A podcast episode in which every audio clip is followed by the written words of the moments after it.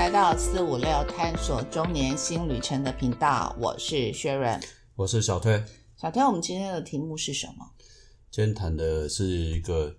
高龄的议题。嗯，对，以前我们谈过高龄金融剥削，对，今天是叫高龄消费歧视。对，因为刚好最近这个消基会做了一份，近期做了一份调查了，问卷调查，对，对，然后大概内容是什么？它比较是针对有年龄性的，就是针这个议题是针对于年龄性的一个消费的经验的调查。然后呢，这个报告里面发现说，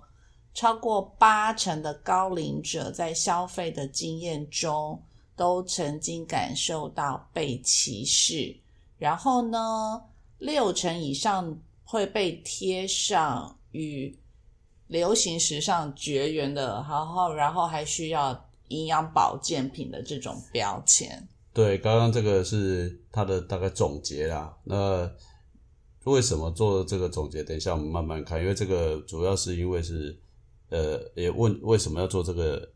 调查。事实上来讲，大家都知道台湾会进入超高龄社会或高龄社会，反正这个是不应该是现在还是高龄社会，二零二五年就进入超高龄社会，呃，基本上来讲的话，就是高龄社会了。就是高龄社会了哈，不管多高龄，就是都高龄社会。嗯，那所以呢，台湾的这个高龄社会市场来讲的话，预估大概有两千三百亿的一个潜在商机。嗯，好，但是从过去以来来讲的话呢，反而比较人少去。当然，大家都知道银发市场，银发市场啦。可是事实上，呃，在现实生活中，在设计上面来讲的话，还并不是完全被关注，或者是有时候其实也不是特别这个不被关注的是，就是不经意的会被忽视。嗯啊，他的需求也好，或者是说在设计，或者是甚至于说行销广告促销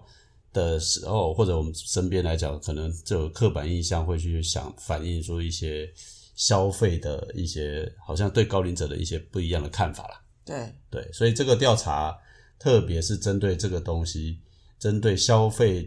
时候是不是在年龄上有时候被歧视做的一个调查嘛？对是的，那这个内容大概分为四大类啊，十二种情况。那这四大类包括了哪四大类？就是店员的服务态度，然后呢，商业的文化氛围，然后再过来就是消费的通路设施以及产品的内容，就是四大面向。然后里面它再分成十二种情境。对，那这个部分来讲的话呢，刚刚特别提到的那四道里面，产品面向的年龄歧视看起来最是近调查，最强烈，对，那大概有 九成的人就是参与这个计划里面，九成的人都觉得有这样子的感受，然后其中甚至有百分之三十五是觉得是重度的感感受就对了，对，然后再过来才是文化面向，文化面向大概将近百分之六十五十九，第三就是通路的面向，然后占了百分之五十七。反而是在态度的面向，然后中度的中重度的感受是为四十九，对，那最后那个最后，即便是中度的呃态度方面的部分来讲的话，也接近五成，五成，也就是说，不管从哪一个调查的面向来看的话，基本上都超过五成以上。对对，尤其是产品面高达九成，对这个产品的部分来讲的话，其实我想，呃，大家应该慢慢的，不要说高龄者啦，其实到了一个年纪的时候，其实是蛮有感受的。他现在这边里面的调查说明就已经讲得很清楚，就是在产品为什么会这么高，就是因为在产品的说明文字上的阅读上，百分之九十七觉得是被歧视，对，那反正在在中度做歧视的部分是八十一啊。这个东西简简单说哈，简单说，我相信只要超过四十几岁、五十岁都已经开始有感觉了。就是他老讲的白话一点，白话对对，讲的白话一点就是老花了啦就是老花了嘛。对，其实因为老花，尤其尤其应该是说现现在的人使用三 C 又是重度的依赖，比我们早期对可现在的可能六七十岁以上的这些长辈们，可能当初并没有这种三 C 产品的使用率，然后可是现在的年轻的，有的人可能三十几岁到四十岁，他就已经开始老化了，就是因为三 C 产品使用率的年龄层下降，它老化的提早就会更往前了。对，那就这个意思是说，我们常常买东西的时候啊，我我我们反正我们也都有四五六年级的嘛，我们就是这个年纪嘛。确实啊，有些东西你在那个时候当下要买的时候，看哦，真的是看不清楚，那密密麻麻的那个叫做所谓的这个呃这个说明。的说明，对，那最后还我觉得是最更糟糕的一件事情是，曾经有一段时间台湾发生过食安问题，所以呢，后来又重新修改办法，把那个所谓的这个标示来讲要写的更详细，更详细，意思是说要写的更多了，对字就会更多了啦。字就会更多。嗯，它等于说要全成分嘛，它不能只写代表性的。对，然后呢，有些商品你明明知道说它能够放的那个这个这个说明的位置，就其实是很小的，很呃很很少很小的，所以所以你看起来就很辛苦。诶，对，其实就是就是只要台湾应该大部分的人你，其实早早年轻的时候很多都是眼镜族嘛，就是近视嘛，大多数我们说大多数，台湾是一个很高度近视的一个国家的民族，那等到有老化的时候，其实还其实是很困扰的，你知道吗？对啊，所以你就看吧，这个我我觉得尤其是像买那个在那个家庭的什么调调呃瓶瓶罐罐那一种调味品有没有？然后调味料，对，那调味料那个背后那个，因为调味料本来就不多，那有一些山西产品，我觉得反而还好，因为它里面都可以附说明书，有盒装。呃要不然他现在就给你一个链接，叫你自己连上去。那要有时候我去买的时候，不得已去买的时候，我我现在变通的方法就是拿手机拍照，然后放大放大，不然的话，有的时候实在是很难看得清楚。因为你第一个，你又不是戴着的，我也没戴着大花眼镜啊，然后呢，就会真的是非常痛苦。这个其实是我我应该就是属于这个调查中感受到非常大启示的一个。我是必须要把我的，虽然我已经配了是近视跟可能有点老花的那个是双焦的，可是实际上真正在使用的时候，结果我还是得要把眼镜拿下来，然后把产品拿得比较近才能看得到。对，所以我觉得这个其实是非常非常强烈的一个一个感觉啦。这个调查只是把刚好把这个反应把这个反映出来或许。其实这些在设计这些产品包装上，我先说这个是设计，这个设计是产品包装了嘛，对不对？因为你产品后面的那些文字说明到底要占多大的版面，其实都跟整个包装是有关系的。对那做这些工作的人，我相信其实大多数应该相对年纪可能比较轻一点。除非有些商品它是刻意的让你不要那么清楚。做的那么小，我不知道啦。哦对啊有些有些可可能能是的啊，因为看那个有些广告，它会注注，尤其是投资商品，那写的很小很小很小。投资商。品有风险，什么什么什么那些要自己对，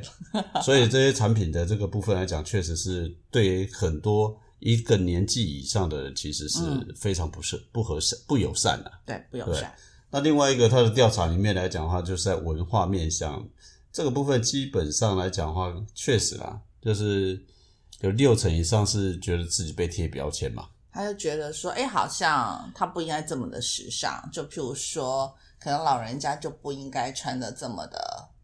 颜色鲜艳鲜艳、花俏。缤纷，嗯哎，对不对对？然后呢，你可能就不懂得流行啊，然后呢，甚至于说自己啊，都受到这个影响，就出门的时候就会挑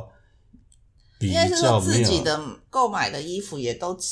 也就没有什么色彩系列了，因为你去你去买衣服的时候，店员也没有什么对不对？店员或者是设计师一开始提供的，，你就只有就那些些可以选。对对，他也店员也不会特别拿一个说，哎，这一件你穿起来很很鲜艳啊，很亮给你，一开始就先认为你不适合，对对吧？这是一个。第二个部分来讲的话是，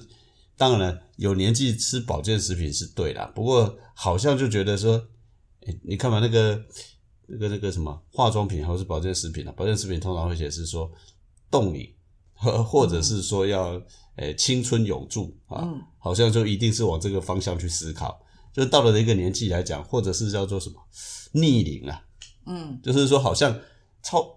不不应该有那个年纪的这个表现啊！你六十岁你就一定要吃回逆龄的东西嗯来讲，这不是一直又变妖怪了嘛？对不对？是是这个这个东西，事实上是一个，另外一个是家电啊，它这个东西主要是很多我知道有些人去买这个三 C 产品，特别去买三 C 产品，或者现在因为叫智慧家电太多，嗯，所以有的店员就会比较会有点好像说这个的你不是那个使用者的族群，你在问或什么的，他就显得比较不耐烦。因为操作性上可能比较跟过往的这些长者们使用上是不同的嘛。对，甚至于说你去买手机的时候来讲话，如果到了一个年纪了，不是这个不到这个壮年，可能在大再更大一点年纪的时候，去的时候只会先问你说啊，我这里你要看哪一个这个叫老人机，对，或是一开始荧幕大的，对对，对，就是假设你一开始就会一定要是这个嗯，这个，然后设计出来也假设是这个样子，所以这个部分来讲话，也确实是在我们整个周遭环境里面蛮常碰到的一个状况啦。对，那但是可能大家不注意，或者是没有留意，可是对于这些消费者来讲，其实是感受。这个报告是让大家感让他知道说，其实他们是觉得是被歧视的嗯，对，啊，其实是就是没有在意他这一点啦。对。那另外一个部分来讲话呢，就是态度啦。虽然刚刚讲那个态度的这个部分来讲话呢，它的比重只有接近五成，但坦白说，其实还是有不少的店员的态度比较没有那么积极，相对相比较消极啦，嗯，对吧？啊，那个就有时候去买东西的时候来讲话呢，态看态度，看他的态度，或者是刚刚讲三 C 产品，你去买东西，他对。于你的说明啊、推销啦，其实他就没有那么那么的热情。因为他可能以为就已经认为说我必须要教会你要花非常非常多的时间嘛。对，没有错。OK，所以呢，在这种情况之下来讲话，对啊，在这种情况下，应该是说疫情发生到现在也将近快三年的时候嘛。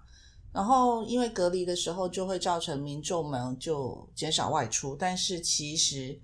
这个部分也让中高龄也因为说这些中高龄的长者们，也就一定得要使用这些科技的东西了，对，因为是不得不。对，都那意思是说，店员会觉得不友善。事实上，他们是忘记了一件事情，是说这些人其实是越来会越越来越会用啦，对，对吧？OK，那就这种情况之下来讲话呢，其实要要大跟大家讨论的呃说明的部分来讲话是，其实现在来讲话，也有人真的是注意到这个东西啊。嗯这个注意到这个东西来讲，有一些商家来讲，说开始就比较愿意来思考，因为就刚刚讲了，这有两千三百亿的商机耶。在台湾哦，对我讲的对就是台湾而已。对，对那所以其实，在台湾其实是高龄或超高龄，在国外其实他们也慢慢的大家越来越好。其实已开发国家的高龄化情况都都蛮高的啦。嗯，啊，台湾虽然是前面，但是其他国家也不会差太远。所以其实在各国的部分来讲，也有针对我们刚刚提到的，也有一些改善的做法，是对吧？像荷兰，像大概第一个就是荷兰有一些超商的部分，超市叫 Jumbo，对他就推出了一个叫做聊天结账的服务。其实它就是希望透过收银员跟高龄长者聊天交流，然后消除老人家的那种孤独感，这样子。就刚刚讲的嘛，你在买东西的时候来讲话，他就另外可能开开一条通道是针对比较中高龄的。啊。嗯。那因为第一个他刚刚讲你的老人家不急，不急，或者是说动作慢一点，对，动作慢一点。对，那甚至于说他可能买的东西，第一个刚刚讲看不清楚嘛，嗯。啊，另外一个掏钱慢一点，甚至于说他可能在搬的时候来讲的话，搬不动或什么的，还有还有的是，现在的现在大多数的人可能都习惯可以用电子支付了，然后长者们可能还是习惯可能现金，是尤其是现金，对那才会用一点点的信用卡这样子。对，对，他他们大概还没错，所以习惯在上，其实在每个通道上就会不一样。没错，所以那另外一个啦，其实这是从再从另外一个角度来讲，是说可能高龄者，尤其是国外，可能比台湾更明显，就是他们都比较习惯自己住，比较没有跟小孩子住了。台湾现在开始这种状况也越来比较越多，这是台湾现在的，但是对国外来讲的话，一般情况之下，大部分高龄者也都因为他们大概就高中、大学时候就让孩子都出去独立啦。对，所以这个去买东西是另外一种社交的机会，就好像台湾我们之前谈过了，这个台湾老人家跑去整间去交朋友是一样的道理。所以其实看到这个东西来讲，反而就是让一些商家、厂商，他如果刚刚讲的这个连锁超市，就特别针对高龄者提供了这样的一个结账通道，还顺便帮他聊天呢、慢慢来，对啊，所以这个部分来讲的话，其实是其中一个可以改善的部分啊。啊，第二个部分，第二第二个做法是，超市内开设小型的日照中心，或者是辅具的体验中心。对，这个是有人在有人提出来的啦，因为台北市的老龄化的指数，台北市的老龄化指数已经到了一百四十五，也就是说，一百个幼年人口数就有一百四十五个老年人口数，就是老的比少的少少的还要多啦。多很多。对，对，多百分之四十五嘛，一对点四五是，跟一百一嘛，嗯，对，所以这个部分来讲话呢，就有一些超市里面就有人开设建议可以开设一些小型的制造中心或辅助体验中心。其实这个在好事多确实有了，好事多对，嗯因为好事多的部分来讲话有对助听器，对对对，我知道，我有去买过，对，所以其实这个就是一个蛮好的方向啊。那也许也可以假设来说，助助听器也可以修轮椅，嗯，呃，是特是卖那个什么手杖啊、手杖这些嗯辅具啊，或者是什么护腰啦。我觉得其实老人家的部分，他在那边来讲，搞不好反而是即刻的机会。对，反正对，没错，没错，配眼镜，我记得配他有配眼镜对不对？好事配眼镜好他有配眼镜嘛，所以其实他的眼镜的族群就多了嘛，他不是只对针对于老人家，但是他最少可以帮忙做一些配眼镜或验光啦。啊，我觉得这个倒是蛮不太确定啊，验光要有那个医疗的那个验光师就可以了验光师。对对，我是说他现场可以啊，这是建议嘛，对对不对？那另外一个部分来讲话呢，就是其实另外一个是台湾不知道有没有了哈，不过有人是建议是说可以在在现场采购的现场去类似开设什么高龄的不老故事馆这边在讲的一件事情是说，因为每个长者背后都有一些很精彩且丰功丰硕的丰功伟业的一些故事，还有还有更多更多失传的家常菜。那跟大江南北的佳肴也都是这些传家之宝。所以就说，如果超市的业者可以开设这样子的专柜的话，就可以让高龄长者到现场去烹调这些给给对大这个众们。应该是说这个可以这么想啦，我们常常去超市的时候都会看到有人在卖卖他们想要卖的产品，卖的产品，不管是油米、柴米油盐啊，或者甚至于说培根啊，或者食品啊，可以试吃嘛。嗯，那也许可以有业者跟可以找这些一定年纪的的这个长者来讲话的，类似办活动、办比赛啊，然后或者是不一定要办比赛，就是老人家不要比了。他们也不见得要，就是可以给他们机会展现手艺就好了啦啊，展现手艺这个就是部分倒是一个手艺，就是因为这些好的佳肴里面一定都有过往的经验。对，嗯，所以这个基本上来讲是其中一个，人家针对于所谓的刚刚讲的那个调查，我们知道说说其他你还是可以呃有一些改善的部分了。对，对那其实消费歧视、高龄消费歧视的这个故事、这个情况，嗯，不单单只是很单纯的发生在，就好像刚刚刚的是像刚刚好像是好像是食物跟衣服，或者是说在我们的周遭的所谓的这种采买的现场、嗯。购物的现场，其实很早以前就一直听到了另外一个歧视的一个部分，最经最典型的大概就是租房子，租房子居住，对，所以很多尤其是到了有几个特色，一个相对高龄，对，第二个部分来讲的话呢，就是单身。嗯，独居啦，不要讲单身了，就是独居或者是两老独居、两老同居的这种，就是相对来讲的话，两老独两老的话，两呃一对老夫妻，如果是他们有自有房子，那还好；但是就怕没有自有房子，就比较麻烦。自有房子，不是我们讲就是租房子，租房子嘛？对，我们讲的是租房，他如果他有房子，他就不用租房子了。所以我们讲的意思是说，如果你那个时候出现在这个房东面前，然后你要去租房子的时候，很多时候其实就会被拒绝，甚至于说你到那个房仲那边说你要去租房子，房仲可能都会比较为难，因为他也知道说不好找了，对，不好帮他服务了，对，所以这种情况之下来讲话呢，其实也造成了这个，其实很多老人家来讲话，到了一个程度之后来讲，能租到的房子的条件不是很好。对，没错。还有再过来的是，呃，有一些其实应该是说，除非他经他经济财力如果够，他就一定是购物了嘛。那像这些，就是一定是在经济财力上不是这么的充裕，他只好用租房子。那租房子上来讲，他可能因为建筑物的关系，他可能还要选择，他可能不太能爬楼梯，还只能选择一楼居住的部分。这个其实是两个问题啦。第一个问题是，很多到了一个年纪来讲，即便他可能手上已经有一点积蓄要买房子，可是呢，连银行都不太愿意贷。贷款所以呢，即便他想要买，或者是他可能真的有那样的头期款，或是比头期款多一点，他都不容易买到房子。除非他有全额现金。对了，所以这个其实是环环相环环相扣的问题啊。第二个问题是刚刚讲的，这又就回到我们刚刚讲的，一一开始你出现在房东面前，房东就是嗯还没有仔细问，就直接就会可能会先拒绝，就是他假设你这个老人就是付不起房租嘛，就是刚刚那个调查里面这个标签嘛。那搞不好人家他有身价，对不对？他他只是不想买房子而已啊，对不对？这很难讲。我只是说这种也可能。不过不管什么原因，确实啊，就是这些人要找租房，讲我们讲租房，租房不容易啦，是不容易啊。因。因为万一如果老人家有比较容易发生什么事情的话，对对对啊，所以我 我要讲的意思就是说，大家都会有先入为主的观念，对对不对？不过其实同样的问题就是。也有人发现说，哎，那逆向思考，对对吧？有一家包租代管的业者就看到了老人租屋的需求，所以他在台北市呢，他就选了三家就是歇业的商旅，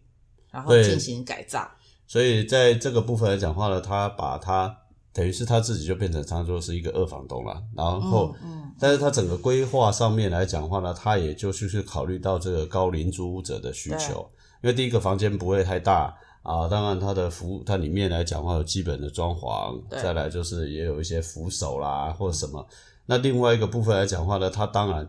它当然不单单只有这个啦，它可能也包括说说让不同年龄层的混住混龄啊。那我知道的是，另外一个是，它就针对于这种高龄者的租屋的部分，反正他就把他手上的物件就全部都改成就是所谓的这个高龄者可以用得到的。对啊，另外一个是有一个防重的部分来讲，它在它的这个网页上面，大家可以去找，它确实是有一区叫高龄者物件。就是因为高龄者里头会有一些需要，就是家里需要装一些扶手的部分，或者是浴室可能需要一些相对的一些小小的改造啦。对，那那我刚刚讲那个房仲是说，他特别去找了一些房东愿意把愿意把这个房这个物件租给高龄者的，是是，那等于是房仲业者当成是担保人的感觉啦。对。也就是说，如果什么问题来讲，反正是他担保嘛，嗯。啊、所以其实在这个过程当中来讲话，我们都可以看到，虽然有这些消费，其实也有这个大家的刻板印象，对。但是实际上还是有机会可以解决的，嗯。对。对吧？所以在有些这个人的部分来讲的话，他们就会觉得说，哎，那如果是要这样的情况之下，是不是有可能怎么去挖掘刚刚讲那两千三百亿的商机嘛？商机，对，那有人就提出来是说，其实这三个就是不自在、不满意、不方便，反而是这个已经知道是高龄者的特色。对，那这个情况之下，到逆向思考，就是说，你只要能设计出这个三让这些高龄者他可以自在的、满意的、方便的购物需求，就可以怎么讲？就是反正是可以为你导带来商生生意嘛，商机嘛。生意、生意。对对，像日本有一家这个健身房，它基本上来讲的话，它就有四十岁以上，它有一千多八百家的分店，四十岁的会员就超过八成，对还有百岁老奶奶都是都会去，每周都会去三次运动。对，他的他的当时这个可能创造这个商机，就是刚刚讲，他特别思考说，哎，这些人很到这边不自在啦，或者会觉得不满意啦，或者是可能太远不方便啦，嗯，他就针对这三件事情去解决，那反而让他找到了一个生意机会嘛。没错，没错，对不对？对，那另外一个部分来讲的话呢，就是可能在消费时间啊，因为退休族可能有对，创造第三场域，解救一些没有去处的退休族，有时候就是杀时间啦，对。比产品消费更重要就对了。因为退休族他就会面临到，嗯，没有地方可以去，因为他他已经那个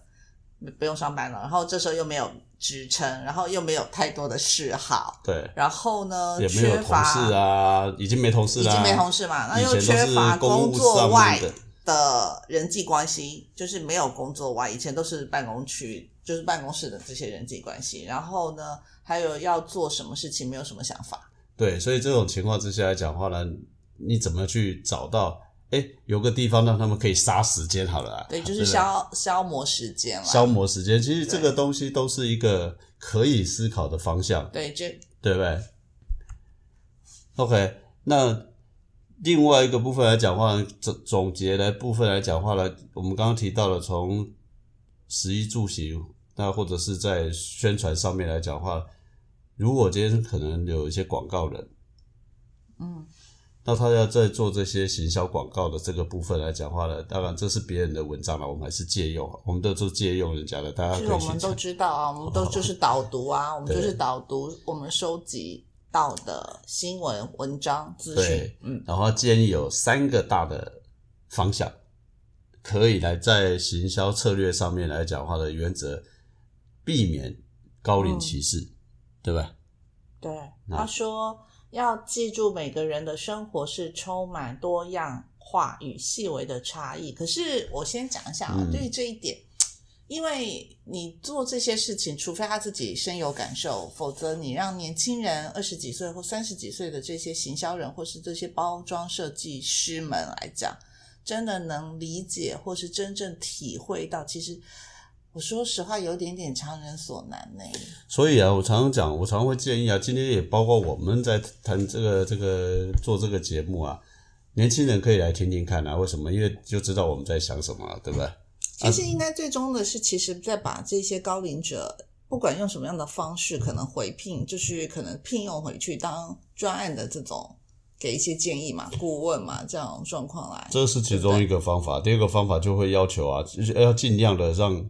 就是不管是在发想的开始、测试的阶段，或正式要上市的时候，它的都应该要找到对的族群去来测试测试或者是使用使用来体验、来反馈，然后才不会说刚刚讲，哎，应该是这样，呃，刚刚应该是这样，就是前面那个最早那个调查显现的嘛，嗯，对不对？嗯这个是一个，而且刚刚也有一些例子很明确，你只要找到那个一点点的差异，其实商机无限啊，没错，没错，对不对这是第一个嘛。啊，第二个，其实第二个我们今天也讲了一些，就是创作过程中要打造一些有故事的情境的剧本。对对，它里面其实这边已经讲到，就是说，哎，我们整个团队中应该要有不同年龄层的同事嘛，然后或者是聘任年长者的人来创造或调整一些行销的讯息。所以就是这样子的话，到时候产品出来的时候，然后再让做这些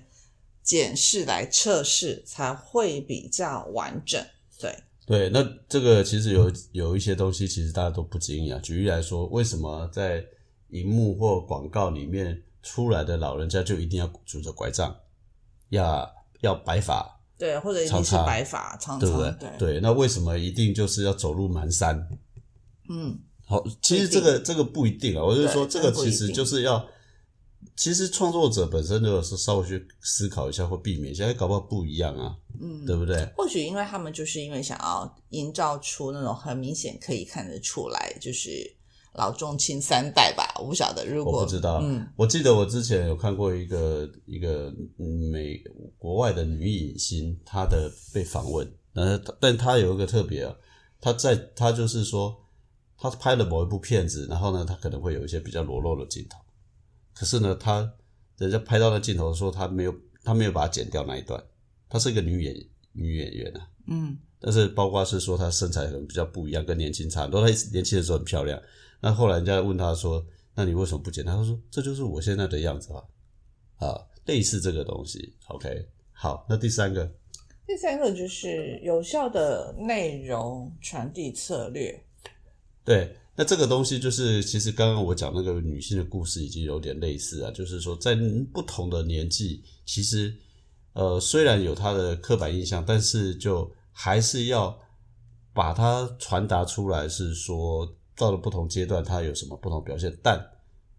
每一个人来讲啊，不是表示不一定一定要表现出大家所认为的那样子。嗯，是是啊这这件事情来讲的话，其实呃，好像就刚刚讲的嘛，不一定说老了就一定有病啊，对不对？那你也可以找一些说老了可能很健康的，对不对？我们不是之前有提过什么不老骑士这些，对对不对？对都是这样子嘛。是。那这个老了就没力气，对不对？没有，现在因为。现在因为社会的资讯多元化，所以现在其实有很多人，其实你可能当下以为他很有年纪，或是很没有年纪，其实都可能不能一下子用外表来判定。对啊，就像刚刚讲租房子也是啊，人家搞不好他没有表现出来他足够的财力而已啊，对不对？因为现在的财力的要求的证明方式就很刻板嘛，啊，很自私吧。嗯，所以其实总结今天大概要讲的意思大概是这样，就是很多的不友善，其实都在无形或者是无时无刻或者是不经意的情况下被表现出来。对，那我们在最后讲的意思就是说，其实有一些行销或广告，其实是我们目前可能会接触到的第一个环节。对啊，因为你要卖东西，你总要告诉人家对，一个行销的广告、行销所以的讯息。没错，包括你企业想要表达你的企业形象，也是广告嘛。嗯，所以如果能够从最源头就开始，先用比较包容，或者是比较自己就陷入一些刻板说印象，的的印象的话，或许才是有机会改善这种高龄消费歧视，或者应该讲年龄消费歧视的嗯，可能啦，对对吧？啊，好，那今天的节目就跟大家分享到这里喽，好，谢谢大家，谢谢大家，拜拜。拜拜